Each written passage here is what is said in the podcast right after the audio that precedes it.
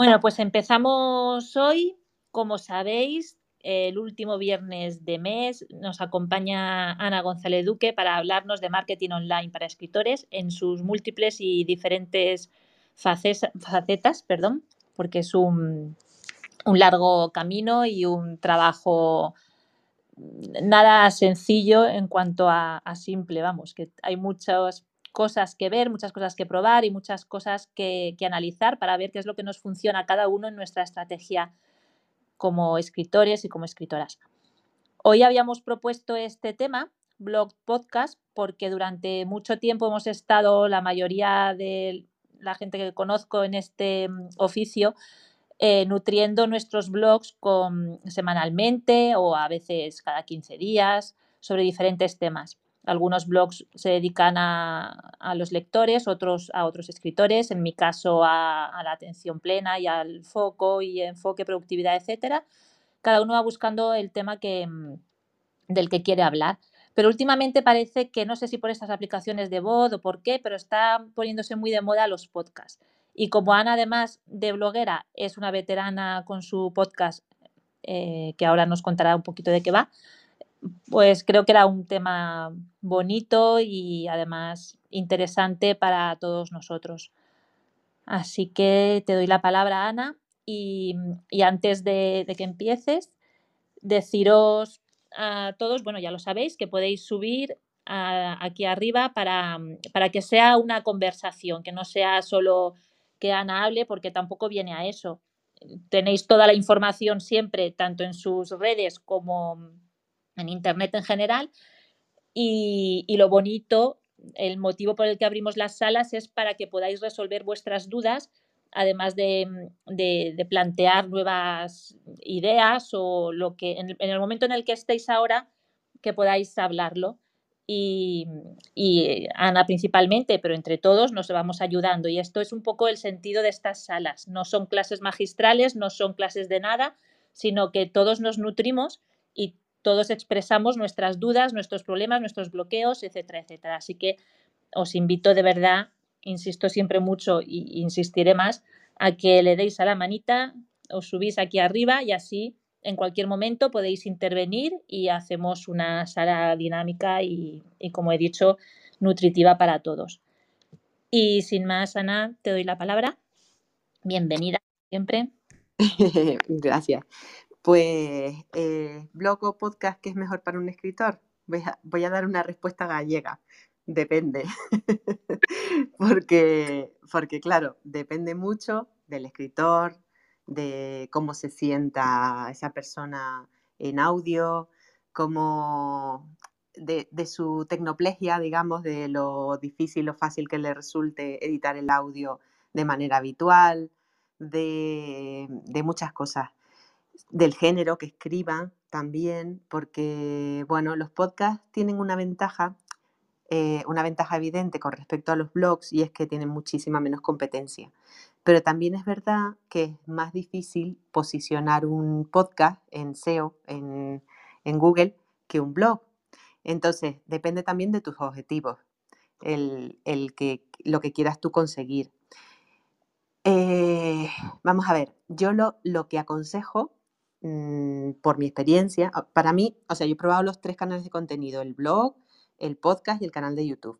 Sí que es verdad que, que, siempre, que siempre digo que tenemos que tener una web, una casita digital, un sitio donde nos localicen, donde no dependamos de, la, de los algoritmos de las redes ni de nada de esto, sino que sea nuestro y donde nosotros podamos tener una lista de email marketing que al final es una de las cosas que más funcionan en, en marketing online.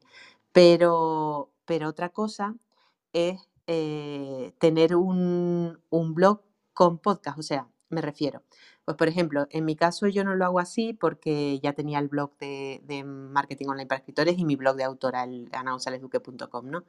Pero yo lo que siempre recomiendo es que hagáis un podcast y con el mismo contenido del podcast escribáis el blog. O sea, me refiero que ese audio se pase a texto y ese texto pues se tunee para SEO de manera que te sirva al mismo tiempo de podcast y de blog, porque de esa forma matas dos pájaros de un tiro, o sea, estás haciendo el mismo contenido eh, y te posiciona en Google y además tienes la ventaja del podcast que es este, el engagement por la voz, porque quieras que no, eh, bueno, a mí una de las cosas que me frenó mucho a la hora de hacer el podcast fue mi acento, porque claro, yo tengo un acento canario tremendo y, yo decía, bueno, la gente no me va, no me va a entender, habrá palabras raras, eh, palabras que digo con ese que dirán, pero esta está diciendo con ese cosas que, que, no van con ese, porque yo no pronuncio la C ni la Z, y ya lo veis, eh, Z es Z, no Z. Pero te da encanto, Ana, le da encanto. eh, pero bueno, pues eh, me frenó eso, y fijaros que es gilipollez, porque mm, al final nos ponemos nosotros eh, creencias limitantes y, y, nos limitamos nosotros mismos, ¿no? Pero el podcast me ha dado, con respecto a los otros dos canales, una, mm, una fidelización y, una, y un retorno de la inversión muchísimo mayor. Porque, porque, claro, porque la voz transmite tus pensamientos, transmite tu estado de ánimo, transmite un montón de cosas un montón de feelings, de sentimientos, de tal, que no transmite el escrito. Y entonces, eh, pues, pues al final la gente es como si fuera una voz amiga, ¿no? Va a conocer tu voz y tu voz se está metiendo todas las semanas en su casa, eh, pues cuando está cocinando, cuando está haciendo ejercicio, cuando está yendo en el coche, lo que sea, ¿no? Entonces, ese, ese, esa conexión, esa, ese lazo es mucho más potente en el podcast. Es verdad que, que tiene como hándicap la parte técnica, ¿no? Eh, tienes que saber editar audio, pero, pero si yo he podido, que soy una tecnopléjica total, no es muy, no es muy difícil. Eh, y de todas maneras, hay gente que se dedica a editar audio por muy poquito dinero. O sea que, que si se te hace muy cuesta arriba la edición de audio, siempre puedes mm, decírselo a otra persona. Y luego, otra de las cosas que, que tiene trabajar así, o sea, el integrar el blog en el podcast, es que lo puedes hacer también en bloque completo. O sea, si por ejemplo tu red eh, fundamental es Instagram, tú puedes hacer el guion de, ese podcast como post de Instagram y luego desarrollarlo para hacer el podcast y el blog. De esa manera tienes el mismo bloque de contenido por tres. También lo puedes grabar en vídeo mientras estás haciendo el podcast y además matar el canal de YouTube. El canal de YouTube, el problema que tiene es que, mm, que la edición de vídeo sí que es más complicada, es más compleja, sobre todo porque para que un canal de YouTube tenga éxito tiene que tener una edición chula, no puede ser una edición cutre. Y luego que, además mmm, tiene que tener el SEO exactamente igual que el podcast y exactamente igual que el blog. Pero bueno, eso ya asumimos que, hay que saber hacer un pelín de SEO page, eh, saber mmm, buscar palabras clave, saber dónde van colocadas las palabras claves, saber optimizar las imágenes, subirlas, rellenar el alt, todas estas cosas que, conforman el SEO de, la página de un, blog. Entonces, no sé, eh, preguntad vosotros porque creo que va a ser mucho más interesante que, que, os diga así un rollo. Para, como eh, en el tema ya hemos puesto solo blog o podcast, lo de YouTube me parece súper interesante también porque además hay mm, canales buenísimos, pero aquí vamos a meter un poquito de cuña publicitaria y, y quien le interese que busque el libro de Pablo Cerradas de YouTube para escritores y ya puede introducirse con, con, ese libro en este tema, ¿no? Sí, sí, sí, porque además eh, Pablo, bueno, hay un curso en la plataforma de Pablo justo de, de para editar, para, hay dos cursos para editar vídeo. Uno es de Pablo para, para los que tengan Win, o sea, PC, y otro es de Javier Miró para los que tengan Mac. Y la verdad que los dos, vamos, los dos son cursos muy sencillitos porque eso, porque la edición de vídeo tiene, tienes que hacerla y tienes que saber hacer cosas bonitas, ¿no? Cosas chulas. Para los que no estén en nuestro círculo más cercano, cuando Ana dice plataforma se refiere a Molpe, que es una plataforma de cursos para escritores que creó ella, es una membresía y, se llama así Molpe, Marketing Online para Escritores. Y ahí están esos cursos, entre muchísimos otros que nos han ayudado a, bueno, eh, bastantes de las personas que estamos aquí hoy, muchas más, y, que además nos ha unido, porque nos hemos conocido la mayoría gracias a, Marketing Online para Escritores. Y yo reconozco que mm, hace, va a ser un año justo, sí, porque ya vamos a entrar en febrero, que le estaba dando vueltas a todo lo del podcast y me paraba precisamente el tema tecnológico, ¿no? Toda la pues sí, lo tecnológico. Yo soy más tecnoplígica aún que Ana y, y, para mí era un muro, pero un muro tremendo. Y entonces surgió Clubhouse. Y yo dije, ah, esta es la mía, esta es la mía. Y como banco de pruebas mm, me ha sido súper útil porque ah, quieras que no, yo recuerdo la primera vez que hablé aquí que, que me temblaba la voz y, que me sentí la persona más ridícula del planeta y ahora pues mira, poco a poco vas aprendiendo, vas eh, creando ese callo y con defectos y cosas mejorables que siempre las hay, pero sí que ves lo, que ha dicho Ana, que la voz acerca mucho y, y, bueno, nos manifestamos tal y como somos, que en un podcast lo puedes luego editar, vale, aquí no porque estamos en directo,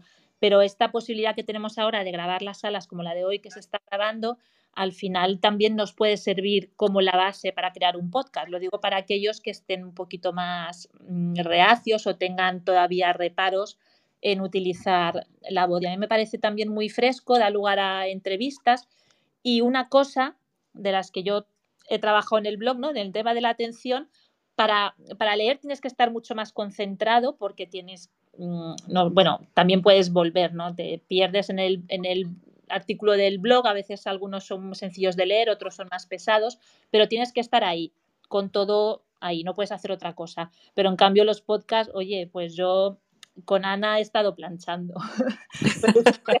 una actividad así más automática o estar por la calle o en cualquier, cualquier actividad que, hagas en automático y a la vez estar escuchando un podcast. Y esto, o, conducir, mucha gente los escucha de camino al trabajo, igual que Clubhouse. Y para mí eso es un valor también bueno, ¿no? Porque al final aprovechas el tiempo el doble. Hola, Paola. Hola, bueno. Me alegra yo quería, quería preguntarle a Ana también que hablar un poco de, qué métricas mm, para podcast son las que hay que mirar y, qué números son más menos razonables. Pues las métricas son sobre todo las descargas, las descargas y el tiempo de escucha, porque em, es verdad que, un podcast, mm, si no engancha, la gente no pasa pues del primer minuto. Entonces tú tienes que mirar cuánta gente llega hasta el final. Hay un truco que, lo hace una chica, ay, ahora, se llama Marina Miller y su podcast se llama Espabilismo. Y, a mí me hace mucha gracia porque, bueno, aparte que la, chica es muy divertida y, bueno, se aprende con ellas, es, un podcast de marketing, eh, al final siempre mm, hace como una especie de, de frase de coña. Entonces la gente sabe que al final está la frase de coña. Bueno, yo lo descubrí por casualidad, porque no te lo dice en ningún momento, sino que yo estaba en el coche y terminó el podcast y oí la frase de coña. Y entonces me di cuenta que los episodios siempre decían la frase de coña al final. Y claro, todo el mundo se queda hasta el final para oír la frase de coña. Entonces es un truco buenísimo, ¿sabes? Eso es una cosa que utilizaba Pablo Ferrada en sus vídeos, hacía las tomas falsas al final. Y y la gente se quedaba hasta el final para ver las tomas falsas. Entonces, al final, eh, eso consigue pues, que la descarga sea completa y, que mm, cuantas más descargas tengas, pues más te suben las plataformas de, de escucha de podcast. Vale, gracias, Ana. Yo es que he probado con, bueno, me he animado a hacer un, podcast y lo que he hecho ha sido lo que has comentado de aprovechar todo lo que tengo en el blog, que tengo el blog desde el 2015, o sea, tengo ahí artículos para convertir en podcast lo más grande y también un poco para no dejar morir el blog, porque la verdad es que después de tantos años se hace un poco, mm, poco llevadero, ¿no? Y entonces mm, cada nueva entrada de mm, mensual del blog, pues es un podcast nuevo y también cada 15 días voy publicando un podcast, uno nuevo y uno de, contenido que ya tengo. Y haciendo eso, pues va a aprovechar el SEO que ya tengo del, blog y así abrir pues otro canal pues, pues, para encontrar nuevos seguidores y nueva gente que quiera suscribirse a mi lista. Así que solamente llevo dos episodios, así que ya os contaré más adelante cómo va el asunto. Intenta, eso sí, eh, estar en todas las plataformas, no solo Spotify, sino también iVoox, iTunes, o sea, eh, eh, distribúyelo lo más posible el, podcast, porque eso sí es importante. O sea, el que, el que esté en todas las plataformas, incluso eh, pedir acceso a Podimo, a Spreaker, o sea, todas, todas las plataformas que puedas, mete el podcast. Porque la gente tiene su aplicación de podcast. Yo, por ejemplo, uso iBox solamente, entonces no escucho los, los podcasts en Spotify. Spotify es para música.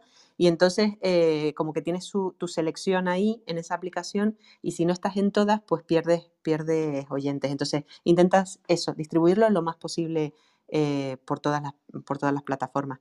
Y una cosa que también te recomiendo que hagas es que aunque uses el contenido de en tu caso, por ejemplo, que tú tienes las entrevistas de Instagram, conviértelas también en podcast. Descarga ese vídeo, desdobla el audio y conviértelas en podcast porque las entrevistas eh, te generan también un, la posibilidad de contactar con gente a lo mejor que te interesa de tu género para aprender. O sea, yo es que montones de veces, eh, por ejemplo, el, el, podcast de la semana pasada, que fue el contenido a plus de Amazon, eh, yo invité a Mariana realmente para solucionar mi duda. O sea, fue así de claro. Además, se lo dije a ella. Le digo, yo, yo estoy investigando el contenido a Plus y quiero hacer un podcast de contenido a Plus porque es mucho más sencillo preguntártelo a ti que mamármelo yo, ¿sabes? Así de claro. La verdad es que en principio no me planteo hacer entrevistas porque eso ya supone de quedar con otra persona, reservar una hora y de verdad si meto más cosas en mi calendario ya peto. Pero no, lo, no lo estás haciendo en, Instagram o ya las dejaste de hacer. Mm, perdona Ana, pero ¿cómo? Que si, que si no las estás haciendo en Instagram, porque en, es lo mismo, o sea, es pasar el, el contenido del directo de Instagram a audio. Sí, sí, eso sí podría, podría hacerlo, aprovechar toda la, que, que sí, la verdad es que tengo bastante y podría sacar también bastante contenido de ahí. Es cuestión de, pues, de estudiarlo. Y sí, lo de los otros canales, la verdad es que, he visto que está Aitana por aquí, me ha ayudado un montón y me ha dado un montón de enlaces para ir mirando a ver qué otras plataformas podría ir probando, porque ahora mismo solamente estoy en, en Spotify, pero también una cosa que, que tengo prevista, vamos, mirar este fin de semana. Así que poco a poco. Genial, genial. Eh, la verdad que está muy bien el podcast de, de, Paola.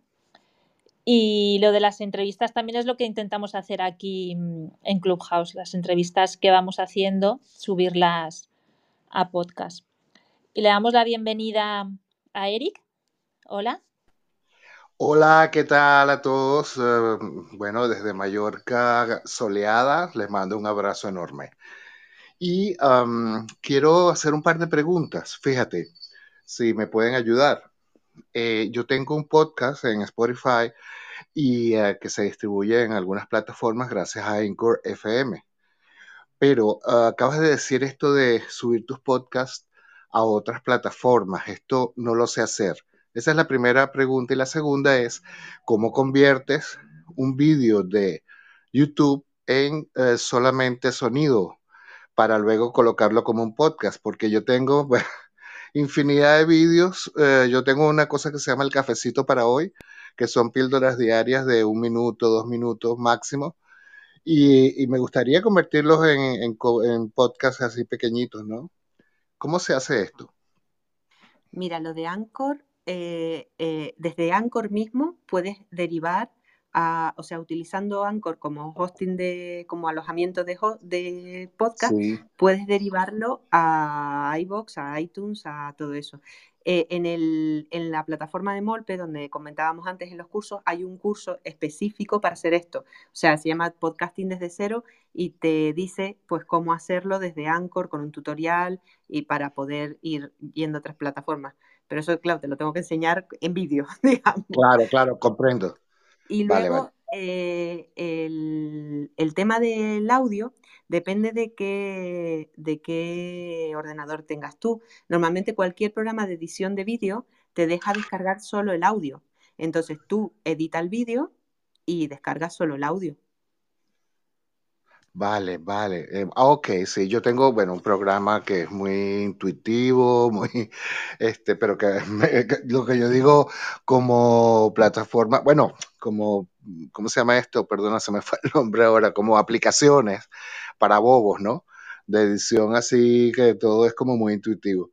Y efectivamente, si tú puedes grabar el vídeo aparte, mm, digamos, o encima de, los, de las imágenes, y entonces, ok, lo editas así. Lo que no había pensado era solamente el vídeo, cómo lo guardo, ¿no? Cómo guardo, eh, perdón, el vídeo no, el, el, sonido, el audio.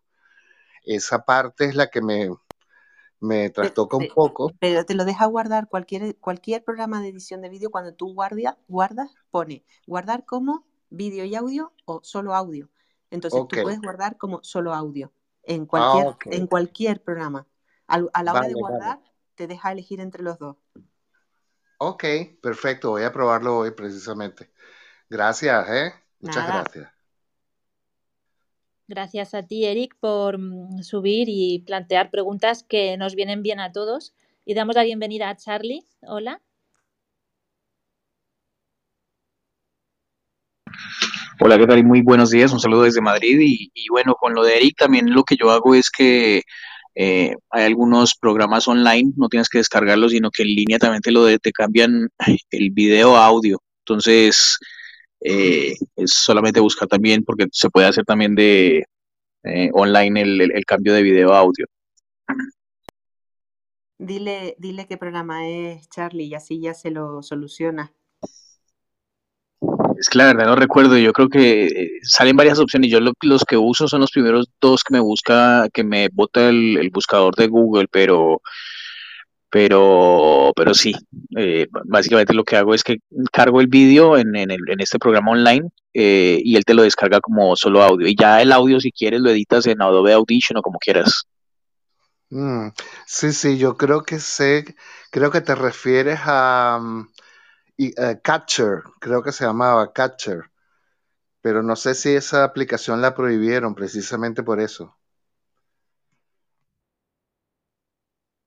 Bueno, yo creo que es menos complicado realmente eh, cuando edites el vídeo mm, para subirlo a YouTube, mm, descargarte el audio y se acabó. Sí, bueno, pero de todas maneras, Charlie puede decirnos a lo mejor si tiene otro nombre, si lo busca y así no, nos ilumina a todos. Bueno, gracias a, los dos. Vemos, ¿ves, Ana, lo que decía al principio, que parece que ahora están de moda los podcasts porque eh, eh, queríamos hablar de los dos, de las dos opciones, blog y podcast, y estamos tratando más podcast que otra cosa. Eh, os vuelvo a recordar que podéis subir y, plantear vuestras preguntas, dudas, intenciones. ¿Alguno de vosotros, de los que estáis en la audiencia, se ha planteado crear un podcast, pero hay algún obstáculo que, le impida o que no acabe de atreverse? O no sé. Tenemos por aquí a Manolo. Hola, Manolo. muy buenos días. Nada, eh, me parece curiosa la pregunta. Eh, ¿Por qué elegir una cosa y la otra? ¿Por qué no las dos cosas? Nosotros trabajamos las dos cosas a la vez y usamos el mismo contenido. Sí, eso fue lo que, lo que dije al principio, que es la ah, opción perdón, ideal. Eh, nosotros en realidad eh, desarrollamos los desarrollamos los proyectos desde el podcast. Un podcast grabado con, con, con vídeo y luego cortamos las partes más interesantes y las ponemos en 10 minutos en YouTube. Y, y luego, bueno, cortamos de a un minuto también para ponerlo en, el resto de redes sociales. Y transcribimos lo que se dice en el podcast, en, en el blog, las partes que nos interesan con las preguntas. Yo, yo trabajo exactamente igual, o sea, es eh, trabajar en bloques de contenido porque es una forma de ahorrar muchísimo tiempo y de llegar al público por diferentes canales. O sea que, muy bien hecho. Por supuesto, no, pero aparte, eh, mm, los clientes nuestros no tienen tiempo para estar haciendo contenidos. Entonces, claro, y nosotros no tenemos la, el, expertise de, esa gente en, su área de, de, acción, ¿no? Entonces, claro, tenemos que compensar a ver cómo, porque no le podemos generar nosotros los contenidos a ellos. Entonces, nada, nos reunimos una vez al mes y grabamos, grabamos y grabamos todo lo que podemos hasta que, hasta que nos digan, bueno, basta. Y nada, y con eso ya tiramos todo el mes o un mes y medio a veces. eh, es lo Sí, mejor de, para de mí, hecho puedes incluso también coger eh, Te trocitos escucho muy del... bajito, Ana. No sé si Sí, soy que... yo. No, probable que sea yo, porque tengo un poco de mala cobertura hoy, estoy Yo de te, yo te oigo perfectamente, Ana. Bueno, eh, Manolo, vamos a ver, eh, lo que, lo que Ana, también puedes Manolo, coger... ¿El qué, perdón? no, no, para decirle a Manolo que, que en los tres puntitos que hay arriba, al lado de escribir y publica a la derecha, puede elegir escuchar más alto, si quiere. Ah, vale. Pues eso, que, mm, que también puedes elegir citas y frases para convertirlas en fotos, que era una cosa que nosotros hacíamos en Molpe para, vamos, eh, cuando, cuando hemos trabajado con editoriales, en, precisamente hacemos lo mismo que tú y, y pues coger trocitos o, o citas o reseñas también para convertirlos en fotos de todos esos vídeos. O sea que realmente exprimes el material al máximo. Claro, e- es que, es que no tienen, casi, ca- casi nunca tenemos la oportunidad de, de- contar con, bueno, con la gente de, los negocios para que nos, nos aporten material. Y bueno, nosotros, eh, una, una técnica que usamos es, buscamos todos los trends, ¿no? En todos los lugares, buscamos todas las preguntas que podrían hacerse un, un usuario o un cliente de, de nuestro cliente y nada, se, se la lanzamos ahí más o menos coherente en función con, con lo que se esté hablando en, en- según la época del año o lo que sea. Y nada, en un día hacemos todo, lo grabamos absolutamente todo. Entonces ya sacamos para todas las redes del, del mismo contenido. Creo que es una, una forma fácil, por lo menos cuando se tiene muchísimos, o bueno, se tienen unos cuantos clientes y, y eres, y tienes poco personal para, para generar ese contenido, ¿no? Y también, y también es una forma, eh, cuando eres escritor y tienes muy poquito tiempo, también es una manera de, de hacer todo, todo tu contenido en un solo día. O sea, si tú dedicas un día entero a, a grabar, editar y programar el contenido, eh, programas el mes completo. O sea, que es que es cuestión de, como siempre digo, es cuestión de planificación. Una hora de planificación es una semana de productividad, o sea, así de claro. Yo creo que, que al final la conclusión va a ser esa, ¿no? Que no hay que elegir uno u otro, sino aprovechar al máximo el contenido que queramos dar en cada, en cada opción. Y Ana, eh, aparte de lo que dure el podcast, porque yo he visto que hay gente que hace podcast muy cortitos de a lo mejor seis minutos para lanzar ideas clave sobre algo y luego otros más largos de incluso una hora con entrevistas y temas más de más larga duración. O sea, dejando aparte lo que dura el podcast, em, preparar todos los temas técnicos, luego editar, etcétera, como cuánto tiempo mm, consume. Porque eso Pues también eh, me mira, da. lo, lo de la duración de los podcasts, ahora volvemos sobre ello, porque creo que es una cosa que también hay que tener en cuenta, pero, y la frecuencia, que eso no, no lo hemos hablado y creo que hay que hablarlo.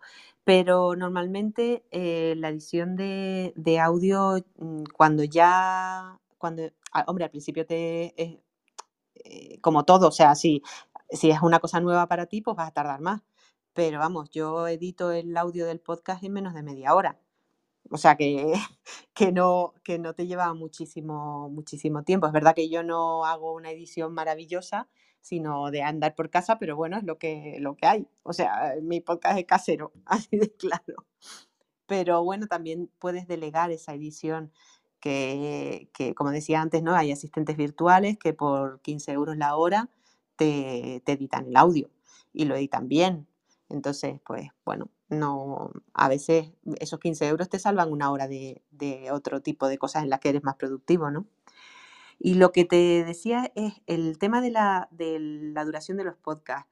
Los podcasts, la duración ideal es media hora, 20 minutos, media hora, porque un podcast de 5 minutos sí lo van a oír, pero mm, lo van a oír con otros podcasts, o sea, mm, porque la gente normalmente mm, usa los podcasts pues mientras está haciendo otra cosa y normalmente no es una cosa de 5 minutos, ¿no?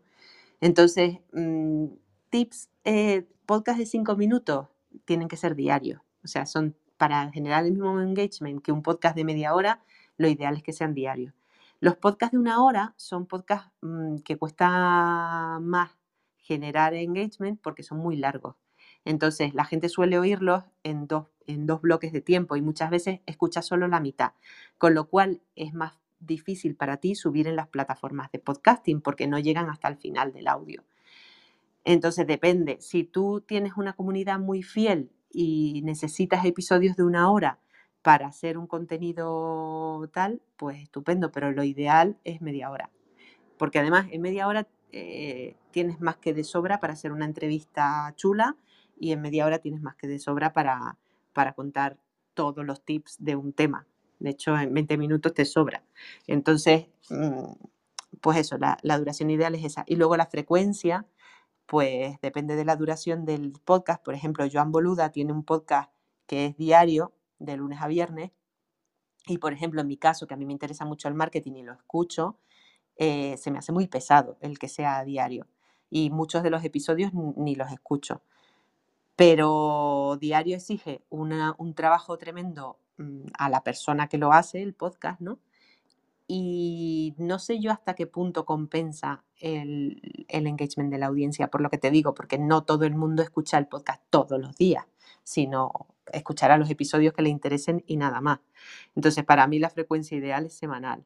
Un podcast quincenal o mensual eh, se hace porque tú no tienes tiempo, pero pero también eh, digamos que la fidelización de la audiencia es mm, crear un hábito semanal y si tú tienes un podcast quincenal, pues lo va a oír gente, pero no creas ese hábito, que, que es importante crearlo porque la gente está acostumbrada pues que los viernes por la mañana sale episodio y que tienes el viernes por la mañana con el café o con lo que sea y ya lo relacionas y ya lo integras en tu rutina y aunque a lo mejor ese episodio no te interese especialmente, pues lo escuchas porque es tu rutina. Y entonces, mm, bueno, pues yo recomiendo que, sean semanales. Yo estoy de acuerdo contigo en que si son muy largos, yo a veces incluso me los dejo, no llego al final o paso deprisa o algunos que las entradillas son larguísimas y son siempre las mismas y porque a lo mejor eh, tienen algún patrocinio o lo que sea y tienen que hacerlo así, yo me las paso, me voy directamente al minuto 2 o al minuto 3 y no las escucho. Eh, vamos, cada uno sabe el tiempo que tiene para, para escuchar cada podcast y es así. Ahí eh, leí ayer en un boletín de estos sobre podcast, además, que mm, Spotify había llegado a un acuerdo con Stripe para monetizarlos, para poder crear podcasts de pago. Entonces, claro, cuando son de pago, me imagino que ya será casi que una masterclass, ¿no? Tendrás que dar un contenido de mucho valor o mm, ya no de mucho valor, sino de más valor que el resto de los que hagan podcast sobre el mismo tema que haces tú, porque claro, si vas a cobrar por ello y la gente va a pagarlo, eh, tendrás que dar algo más. No sé cómo serán esos acuerdos, ni qué tipo de, ni, ni qué cuantía habrán pensado, no lo sé, solo vi la noticia.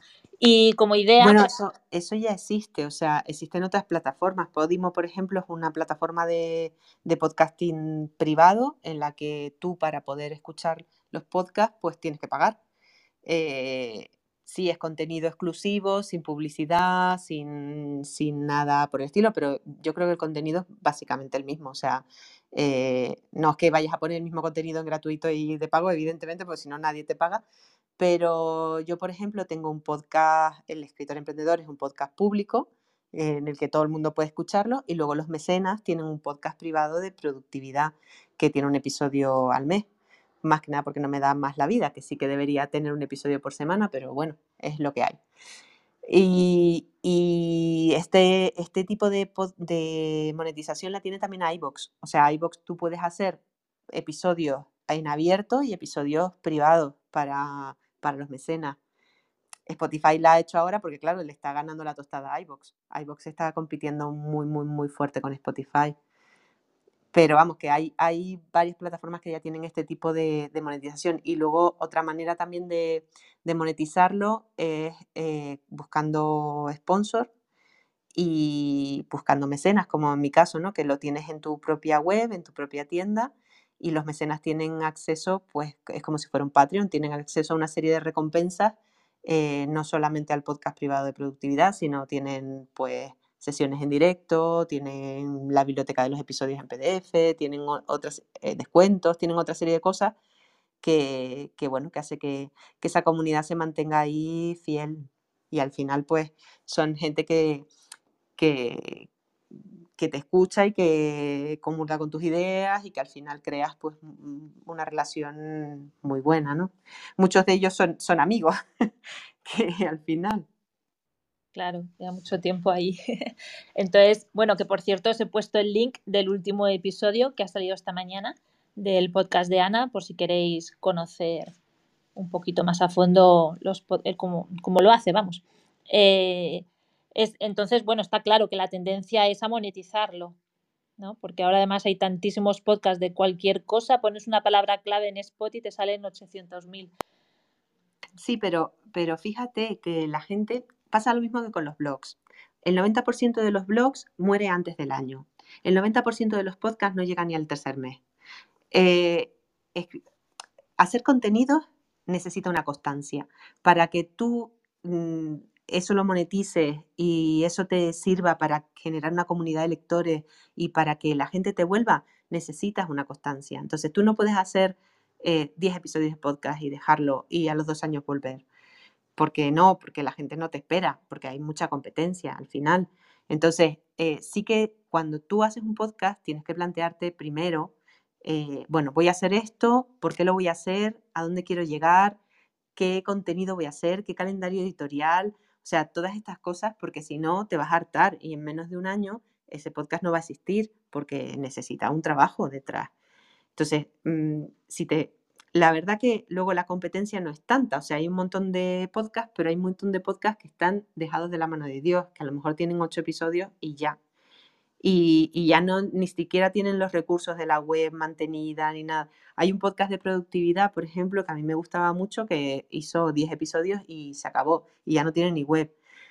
Entonces, bueno, pues mm, que, que, que, el éxito, el único sitio donde viene antes que el trabajo es en el diccionario. Mm, en otras palabras. Sí, está claro. sí.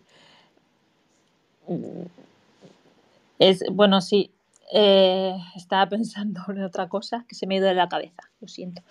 Pero bueno, como idea, os voy a dejar ahora una idea, porque los que estáis aquí sois usuarios de Clubhouse, una, algo que empezó una persona pero que lo ha dejado y a mí me parece muy buena idea, y era lanzar el podcast, por ejemplo, por ejemplo, puede ser un lunes, ¿no? Y el jueves o el viernes hacer una sala para preguntar, porque a veces escuchas un podcast y se te quedan dudas sobre eso y aquí cuando abrimos una sala es mucho más fácil que ahora me surge la duda, levanto la mano, pregunto.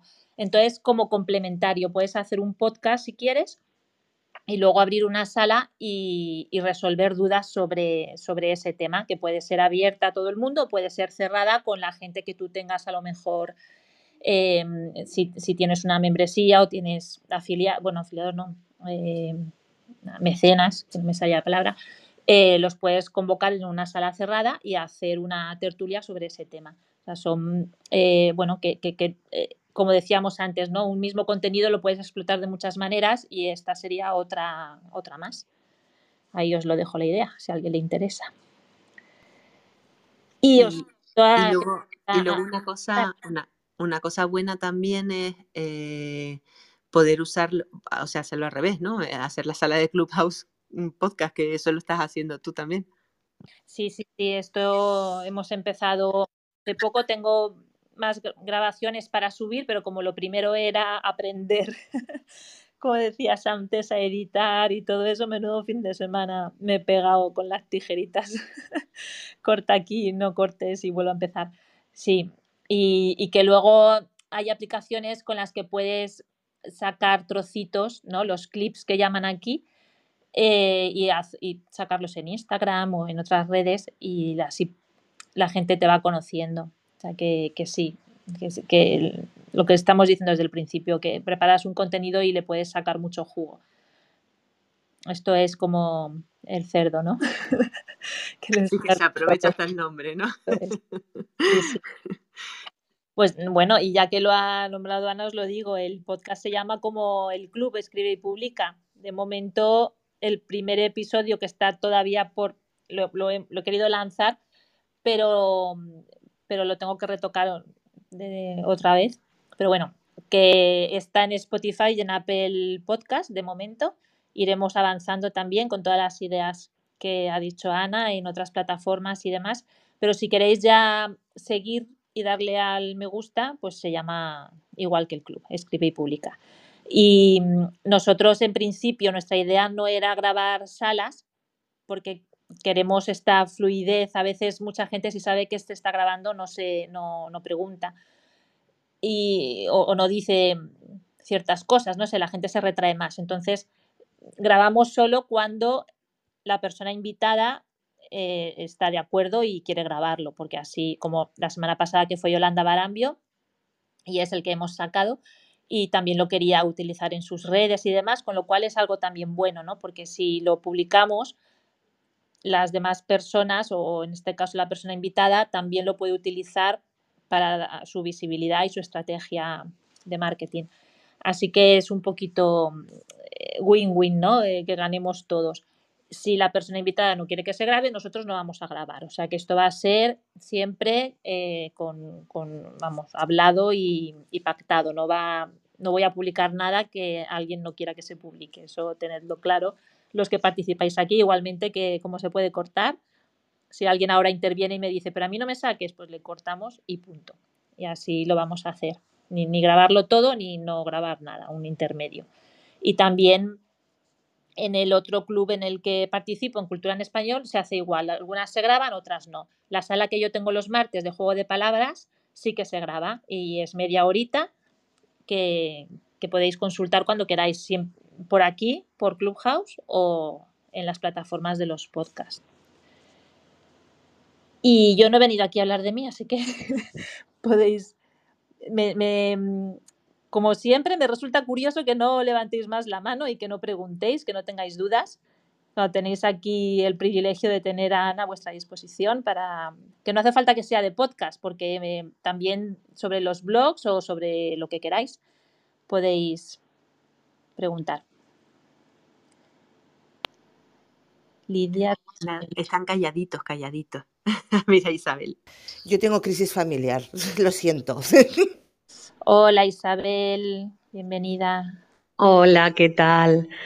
Bueno, me lo apunté el otro día cuando te escuché a ti decir que tenías hoy esta sala, porque entré ya muy poquito a Clubhouse y, y me lo tuve que poner en una alarma porque si no se me pasa. y me ha encantado porque te da esa visión ¿no? que, yo muchas veces he pensado, ¿no? que muchas veces es tanto el esfuerzo de dar contenido que acabas agotado sin haber casi empezado. Fíjate, yo, como bien habéis dicho, conozco a mucha gente que empezó el blog, pero es que ya no pueden más. O sea, es lo que dicen, es mucho esfuerzo para no ver nada, porque claro, evidentemente, Ana, como tú decías, tienes que eh, intentar mm, mezclar y unir bien todas las estrategias que hagas y todas las plataformas, porque es la única forma de que la gente te conozca. Y, y ahí además, sí que es, claro. Y además tienes que que poner bien los pilares, porque una de las cosas que me pasa a mí en las sesiones de estrategia con escritores es que llevan con un blog a lo mejor dos años y no se han parado a aprenderse on page. Entonces, ese blog lleva dos años sin servirles de nada. Es un montón de esfuerzo solamente por no aprender cómo usar las palabras clave, cómo, o sea, una cosa que es básica que puedes aprender en menos de media hora y que les va a generar pues muchísima visibilidad pues es un fallo, pero que se repite, no te puedes imaginar la cantidad de veces. Y, claro, tiran la toalla porque no les sirve para nada, por muy bueno que sea el contenido, si no llega a ningún lado, mmm, ese contenido muere. Eso es, eso es. Y sobre todo, fíjate que yo siempre me he sentido y admiro muchísimo a toda esta gente que ha empezado a hacer un blog, ahora podcast, que se tiran a la piscina digo, madre mía, o sea, qué bien el, el tener esa, esa, iniciativa, ¿no? De venga, me tiro a la piscina, pero luego, claro, te das cuenta que al poco tiempo les ha supuesto tanto esfuerzo que, por supuesto, no ven ninguna rentabilidad económica porque todos sabemos que es muy difícil verlo. y hay que estar muy, muy, y hay que ser muy constante para poder al final ver un poco los frutos y sacar algo de todo ese trabajo que has hecho. Por eso hay mucha gente que ha tirado la toalla, ¿no? Y yo no sé qué opináis sobre esto que estoy últimamente eh, leyendo bastante y oyendo mucho, de que los blogs ya están muertos. ¿Qué opináis sobre esto? Me interesa porque a mí siempre me ha fascinado. He hecho para otras personas, pero algo personal no lo he hecho todavía, estoy en ello. Pero yo creo que, que no es tanto así, ¿no? Que, que siempre van a quedar ahí, que siempre están. Lo que pasa que, no sé, frente al podcast yo, estoy un poco dudando, ¿eh? Yo, yo llevo oyendo eso desde el 2008. Sí, yo también. Lo de los blogs están muertos lo llevo oyendo desde el 2008. Eh, yo creo que no. Eh, realmente es verdad que los blogs tal y como eran entonces, que eran súper potentes con un montón de comentarios y eran realmente las redes sociales, sí, no es lo mismo exactamente, está claro. Pero, pero los blogs siguen generando SEO, entonces eh, la gente llega a tu blog por, por respuesta a una pregunta y luego ya depende de ti de cómo tú muevas la estructura de tus artículos y cómo intentes que se queden, eh, que permanezcan ahí, el blog a mí sigue siendo, vamos, mm, por ejemplo, el blog de, de autora sigue generando un montón de visitas y es un blog que lleva ahí, pues, ¿sabes? Que no son, son reseñas y posts de, de literatura, que no es que sea la bomba, y, y- y sigue generando un montón de, de visitas y de ventas, que, que es al final lo que, lo que realmente importa, ¿no? A ver, que ya- ahora que ya he solucionado la crisis, yo también me apunto a responder a esto. Eh, como Ana lo sabe que yo este año tengo parado el blog porque he tenido que, que priorizar, lo tengo parado desde junio, pero a mí me siguen llegando muchas visitas, Isabel. Lo que quiere decir que eh, efectivamente los, los blogs siguen funcionando. Además, yo creo que aquí entra también mucho el gusto personal de cada uno. Yo, por ejemplo, soy una persona que en audio soy muy dispersa. De hecho, antes cuando estabais comentando lo de las duraciones de los podcasts, yo directamente cuando veo que duran más de 45 minutos ni los empiezo, porque sé que no voy a terminarlo.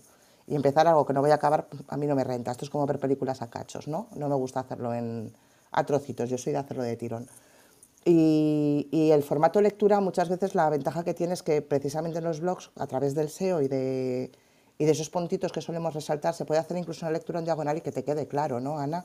Y yo creo que eso es una ventaja a lo mejor con respecto al podcast, que, que, al- que algunos, algún tipo, algunos tipos de lectores como yo, por ejemplo, preferimos. Nos, nos es más fácil porque memorizamos mejor o porque conseguimos localizar de una forma mucho más visual y más rápida la información.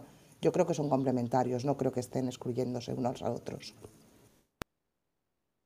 Y además, a mí me pasa que las guías, por ejemplo, me gusta más verlas en escrito. O sea, eh, sé que hay mucha gente que le gusta más verlas en vídeo, pero a mí, por ejemplo, se me hace muy cuesta arriba. O sea, eh, porque a lo mejor un- una guía en vídeo te dura 15 minutos y una, una guía en texto la puedo, como dice Lidia, ver en transversal, ir al, al punto que, en el que tengo dudas y ya. Entonces, por ejemplo, los tutoriales, mm, yo es un contenido que consumo en texto, en blog. Entonces, mm, yo creo que no están nada muertos en absoluto. Ahí es donde entra también un poco lo que decimos de la estrategia del blog, ¿no, Ana? Porque eh, a mí me pasa igual, o sea, yo puedo ver una, perfectamente una reseña en vídeo, no tengo ningún problema, pero luego eh, temas complejos eh, como son las guías, yo qué sé, por ejemplo, imagínate mi guía de diálogos en vídeo, a mí me lo planteó alguien y dije, es una locura, sencillamente porque la persona que esté ahí o tiene un material de apoyo luego para, leerlo, para repasarlo, para mirarlo con tranquilidad, o es prácticamente imposible. O sea, es, hay que hacer- es, es una velocidad y una, y una densidad que solo con audio es imposible que, se- que la, perso- que la persona se pueda quedar con, él, con toda la información. Yo, yo coincido. Para mí el, el, lo que menos consumo es vídeo, porque no, no, no me gusta. Y tener que estar atento tanto rato mirando una pantalla, también prefiero leerlo y, seguir mi ritmo. Si es más rápido porque solo voy a algo concreto, como si es más lento porque necesito pararme en cada momento y, lo que sea. Ya tampoco creo que esté muerto. Yo también llevo meses sin escribir en el blog por un cambio también de perspectiva de todo.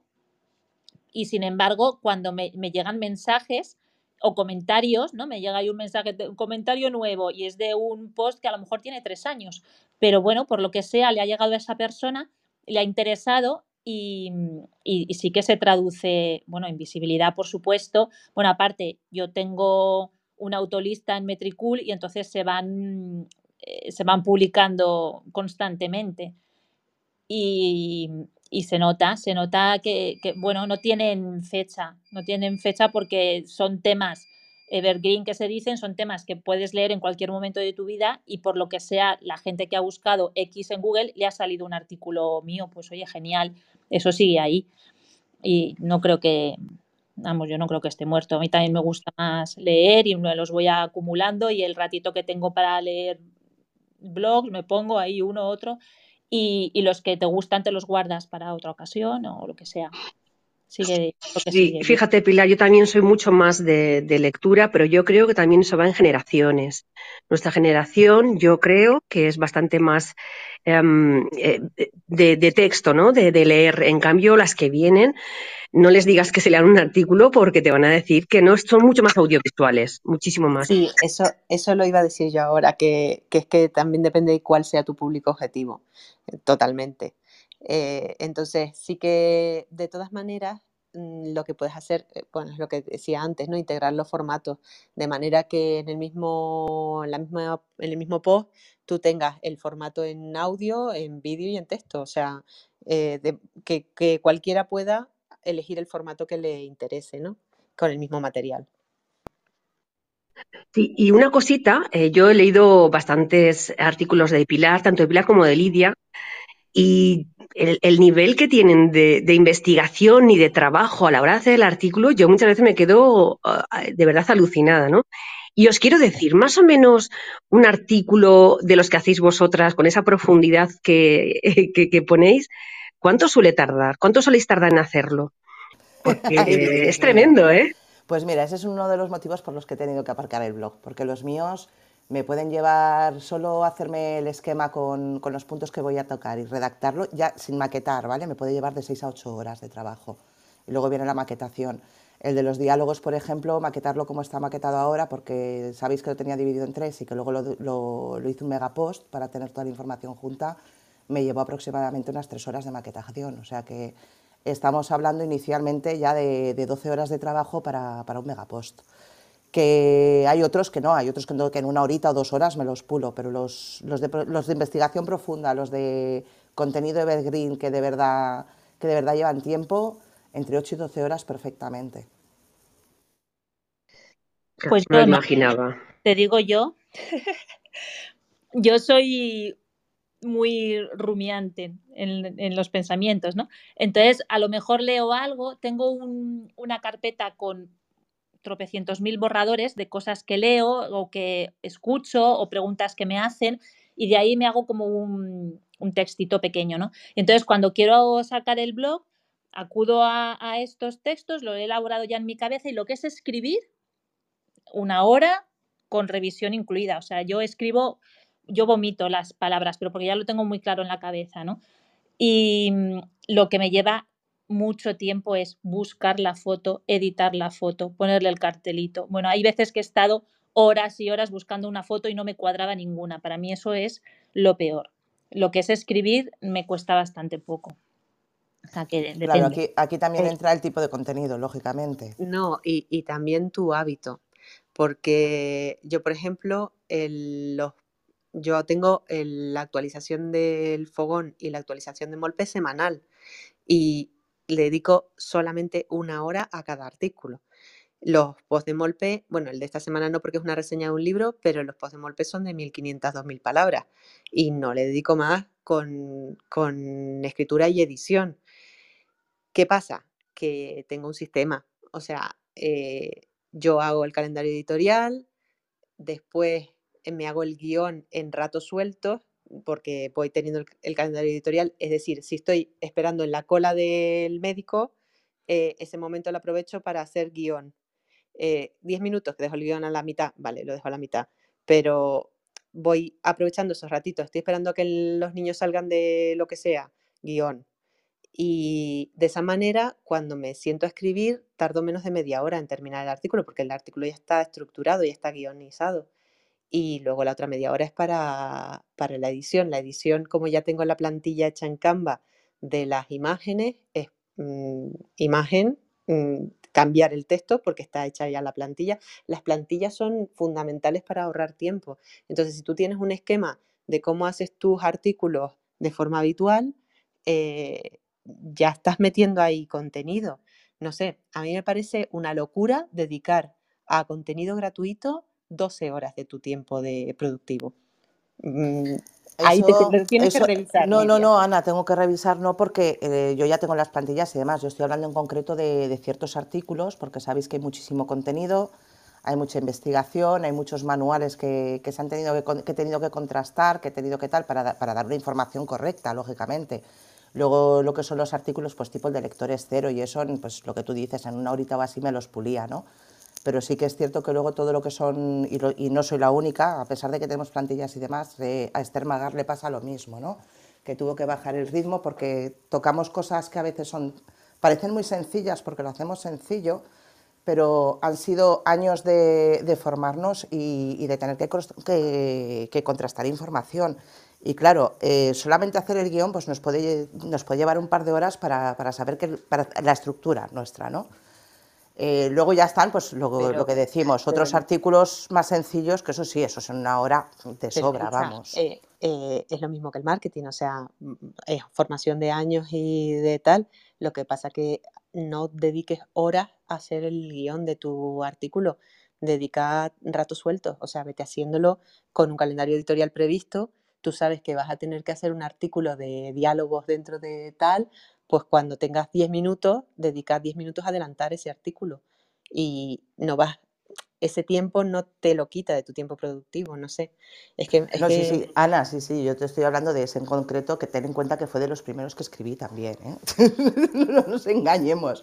Al final ya es lo que decimos todas, más o menos, pues ya tenemos las plantillas, más o menos tenemos creadas las imágenes, ya tenemos los formatos de imágenes, de, de, cabecera y demás.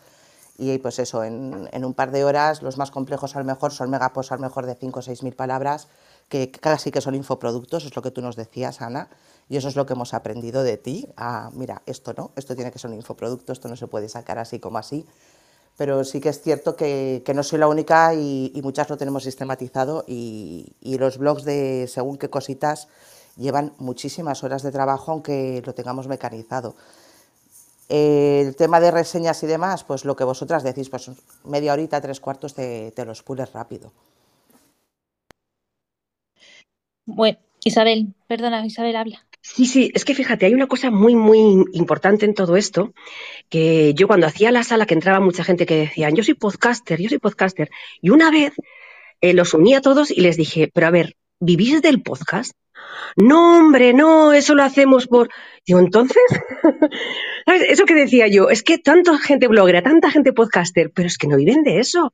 Y es ahí es donde eh, es lo que decías tú ahora, Lidia, ¿no? Que, que Ana os ha enseñado, que me parece fenomenal el poder monetizarlo, el poder hacer cosas para que sea realmente de lo que vivas. Pero es muy difícil, por eso mucha gente lo deja, porque al final no encuentras ese, engranaje que hace que todo funcione.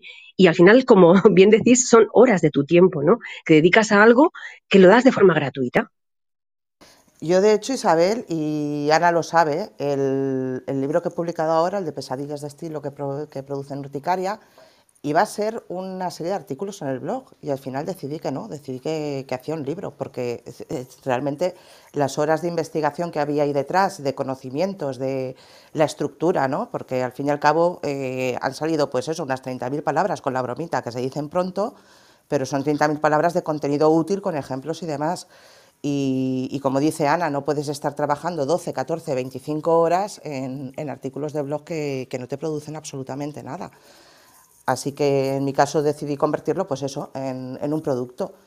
Pero es eso, eh, hasta que aprendes de, las profes, aquí señalo la fotito que tengo al lado, eh, cuesta, cuesta. Y creo que, yo creo que Ana, seguramente, y tú que trabajas con orientando a la gente en este sentido, posiblemente sea ese uno de los grandes fracasos de muchos de los blogs, ¿no? que es mucho trabajo al principio, sobre todo al principio, y, no ves ningún tipo de, remuneración o, de, o no ves el impacto que a lo mejor crees que podría tener en un principio. Por eso seguramente muchos no aguanten más de un año, ¿no, Ana?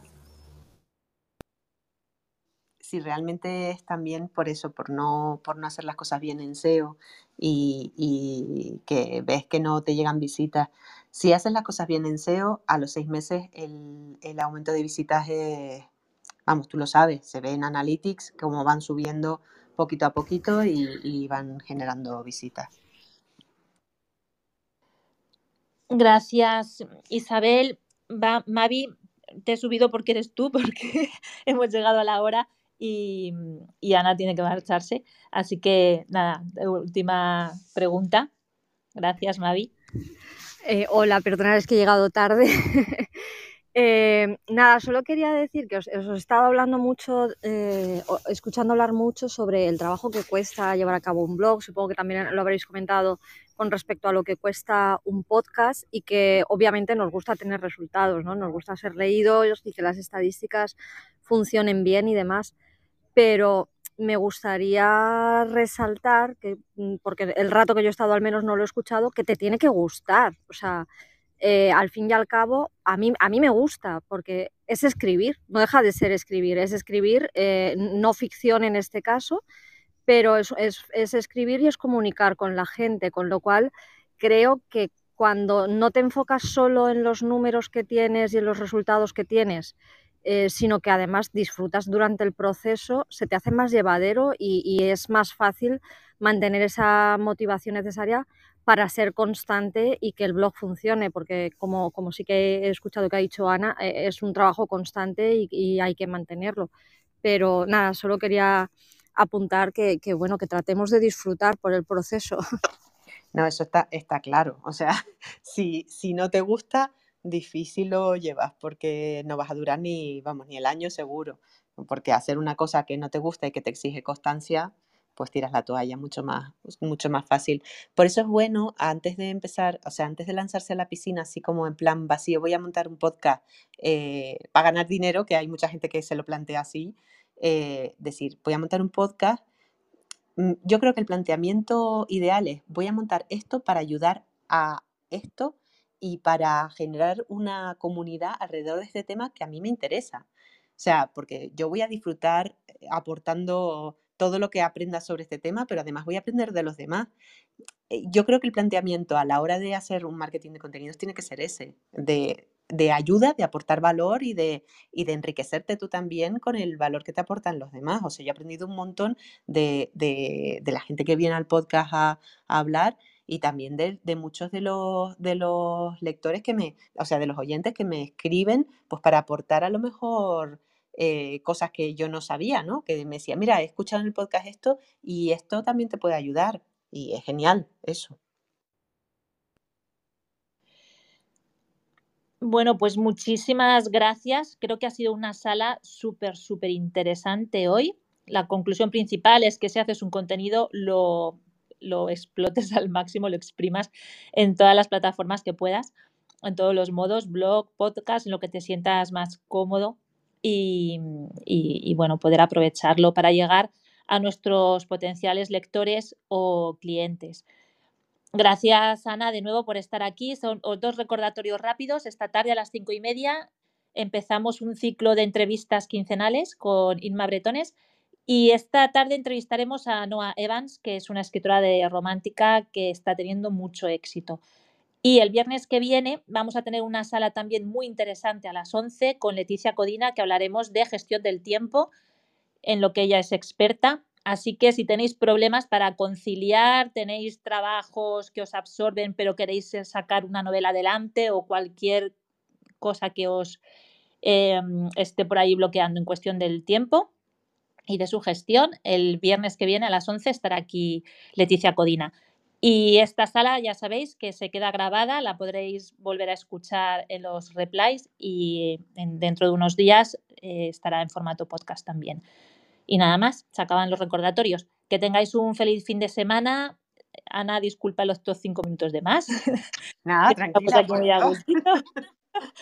Y, y, bueno, gracias Paola, Eric, Isabel y Mavi y a todos los que habéis estado escuchando. Y nada, nos vemos y nos escuchamos pronto. Gracias. Adiós. Gracias a todos.